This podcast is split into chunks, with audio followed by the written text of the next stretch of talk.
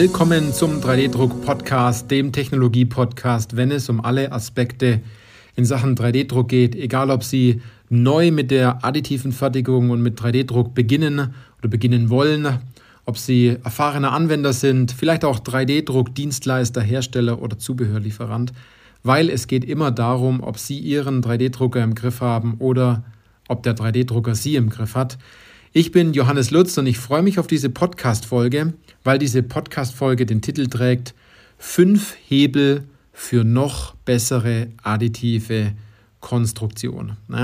Das Thema Design for Additive Manufacturing, dieses additive Denken, das begleitet mittlerweile schon sehr viele Unternehmen.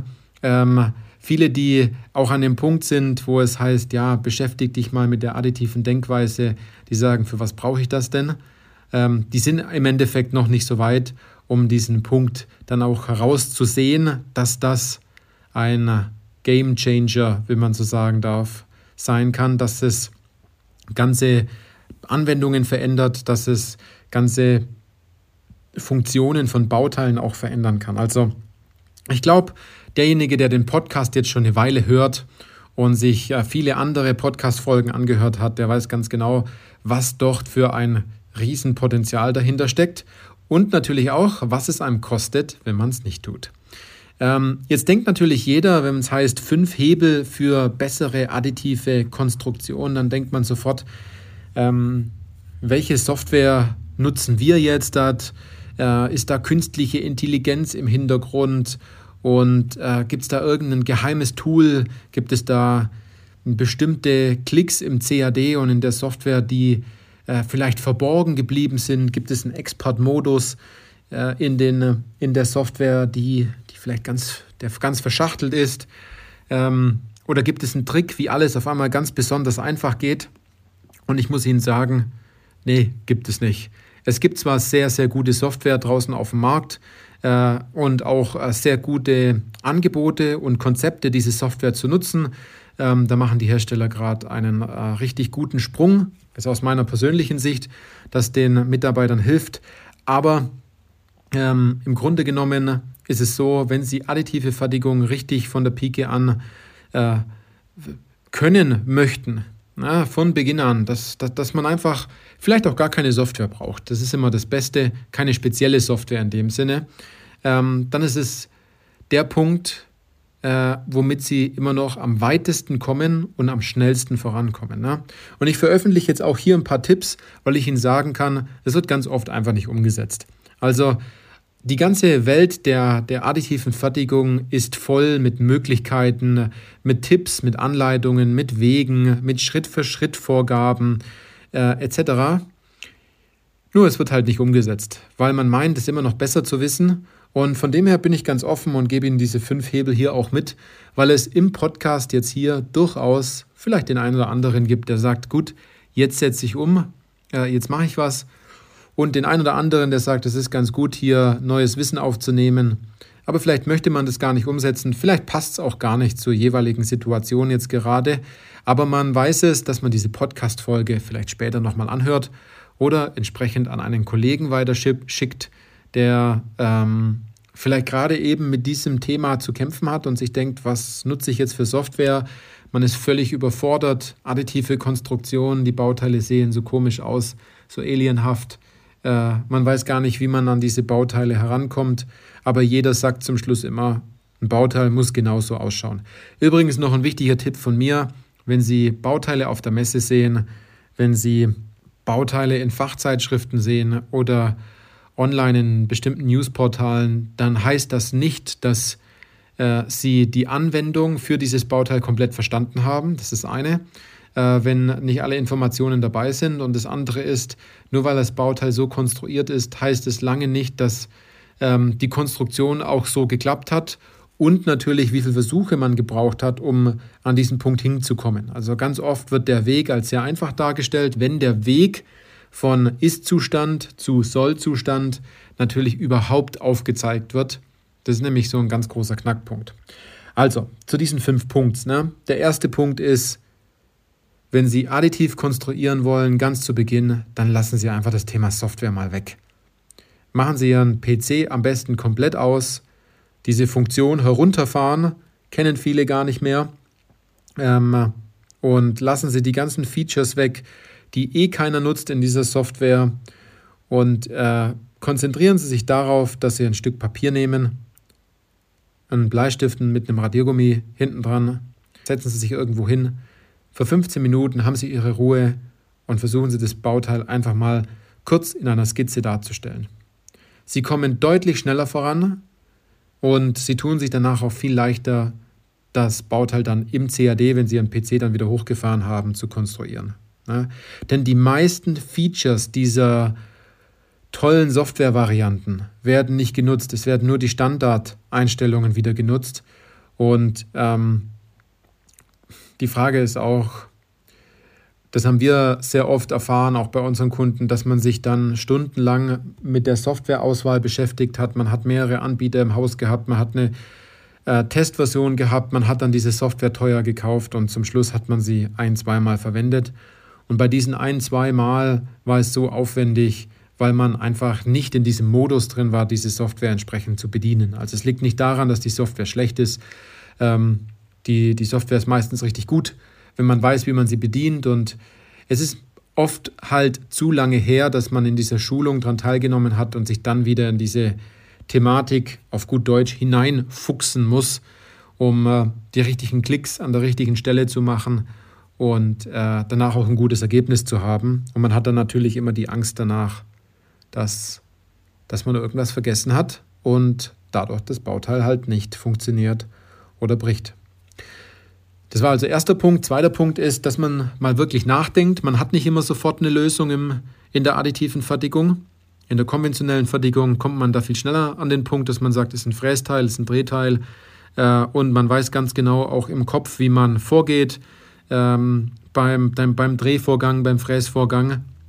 Und da kann ich Ihnen nur einen Tipp geben, und zwar schauen Sie sich die bestehenden Checklisten im, hier im Podcast an. Überall dort, wo etwas mit additiver Fertigung steht äh, oder additiver Konstruktion, die additive Konstruktion in der Head, äh, in, der, in, der Über, in der Übersicht oder im Titel, dort versteckt sich auch meistens eine kleine Checkliste. Also in dem Fall können Sie schon viel richtig machen, wenn Sie sich die Zeit nehmen, dort die ein oder andere Podcast-Folge nochmal anzuhören und sich die Checkpunkte dann auch mitschreiben. Dann der dritte Punkt ist, dass Sie die richtigen Denkwerkzeuge nutzen dafür. Na, ich, ich, ich, ich, nutze auch wirklich dieses Wort Denkwerkzeuge, weil der Professor Dr. Äh, Matek ähm, hier bestimmte Denkwerkzeuge auch entwickelt hat, wie man ähm, sich den Kraftverlauf in Bauteilen sehr einfach herleiten kann, wie man keine teure Software braucht, um ansatzweise ans gleiche Ergebnis zu kommen, um die ersten Ideen zu haben und natürlich auch, wie man Kerbwirkungen schlussendlich an Bauteilen auch komplett vermeidet. Also Sie können natürlich, wenn Sie da mal ganz kurz offen dafür sind, äh, drüber nachdenken, wo haben Sie denn Zug und Druck in Ihrem Bauteil? Wo wird das Bauteil wirklich belastet? Ähm, wo tritt eine Kraft ein? Wo soll die Kraft austreten? Äh, und wenn Sie sich das Zug so vorstellen, also die Zugkraft so vorstellen, als würden Sie ein Seil einbinden und die Druckkraft eher so, als würden Sie vielleicht äh, ein Rohr einbinden oder einen Stock, dann sehen Sie relativ schnell, wo ist denn Zug und Druck und wo muss ich an der einen oder anderen Stelle mein Bauteil vielleicht doch nochmal konstruktiv verändern.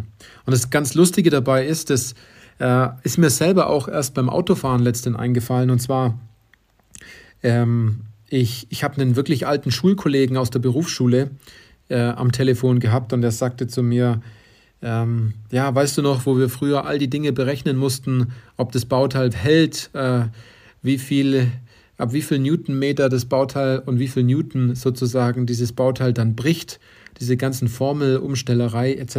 Da ist mir erst aufgefallen, dass wir früher eher gelernt haben, dass man ein Stück Flachstahl nimmt und berechnet, habe ich meine vierfache Sicherheit, ähm, ab wann bricht mein Bauteil, dass wir aber nie gelernt haben, wie soll mein Bauteil denn aussehen?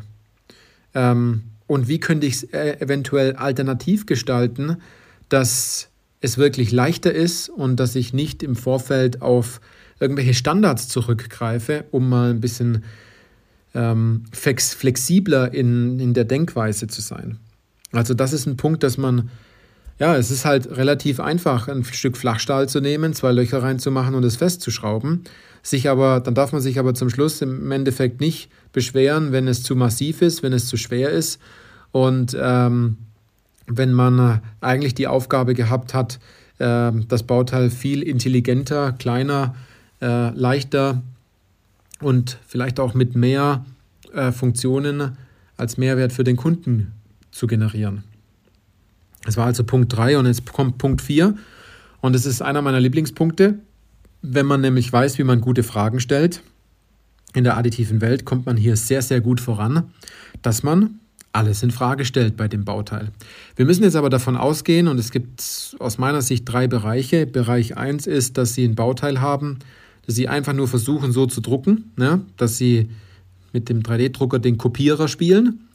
Oder Variante 2, dass Sie die Möglichkeit haben, ein bestehendes Bauteil umzudesignen, was schon mal einen großen Schritt zum Thema Zeit und Geld und Innovationskraft geht.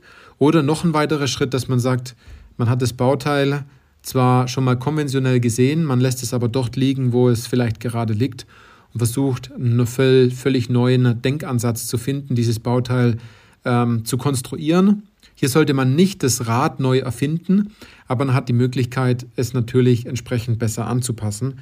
Und da darf man das Bauteil wirklich mal in die Hand nehmen und darf fragen, sag mal, liebes Bauteil, was hast du denn in der letzten Zeit so erlebt? Wo kommst du denn her? Wo hast du am längsten warten müssen? Etc. Und dass man alle Dinge, die sie am Anfang für selbstverständlich bei diesem Bauteil halten, mal in Frage stellen, weil dann kommen sie auch auf den richtigen Trichter ähm, nachzudenken, was kann man durchaus weglassen. Und die Aufgabe liegt hier ganz klar im, was lässt man weg und was kann man pfiffigerweise oder clevererweise entsprechend hinzufügen. Das ist Punkt 4 gewesen und Punkt 5 ist, ja, es klingt so einfach, aber es einfach nur zu machen. Die meisten scheitern daran, dass sie zu viel nachdenken äh, und es danach nicht umsetzen.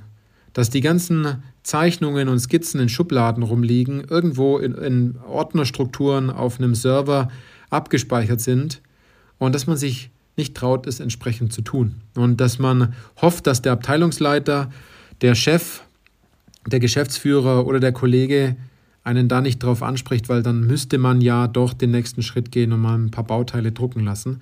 Aber wenn Sie an dem Punkt sind, dass Sie schon mal was gemacht haben und wissen, dass Sie das brauchen, aber es nicht zum Ende geführt haben und Sie das immer wieder im Hinterkopf haben und es Sie beschäftigt, dann gibt es dort noch sozusagen eine gläserne Decke bei Ihnen, was Sie nicht wissen, wovon sie vielleicht von einer falschen Geschichte ausgehen. Man kann auch mentale Blockade dazu zu sagen, ähm, die sie einfach blockiert, die Dinge umzusetzen, womit es ihnen aber besser gehen würde, wenn diese mentale Blockade bei ihnen gelöst wird, wenn sie mal mit jemandem darüber sprechen und dass vielleicht die ein oder andere Knackpunkt, wo sie sich denken, hm, das macht mir Schwierigkeiten, ähm, da haben sie vielleicht ein paar Sorgen oder Unsicherheiten, dass die ihnen jemand nimmt und sie sich danach zurücklehnen können und sagen, jetzt passt das Ganze, jetzt freut man sich richtig drauf, dann das umzusetzen. Und da muss ich Ihnen ganz ehrlich sagen, ist es ganz oft so, dass man kaum erwarten kann, dass die Bauteile dann auch endlich im Büro ankommen und auf dem Schreibtisch liegen. Und man sagt, man kann die jetzt auch einbauen und sieht, wie sie funktionieren. Das ist super interessant. Also, wenn Sie diese fünf Hebel, die ich Ihnen jetzt mit, mitgegeben habe, entsprechend auch in Ihrem Unternehmen umsetzen wollen, äh, und sie richtig umsetzen wollen, sie dabei auch offen dafür sind, dass sie jemand haben, den sie fragen können, ähm, der ihnen Hilfe anbietet. Denn Hilfe äh, anzunehmen ist in der additiven Welt mittlerweile eine Stärke und keine Schwäche mehr. Ähm, dann kommen Sie zu uns ins kostenfreie Erstgespräch. Wir finden genau heraus, an welchem Punkt Sie dort stehen. Äh, sie sagen uns in etwa, wo Sie hinwollen. Wir sagen Ihnen, ob das Sinn macht und wir finden gemeinsam heraus, ob und wie wir Sie dort an den Punkten äh, entsprechend auch unterstützen können. In diesem Sinne, vielen Dank und bis zur nächsten Podcast-Folge.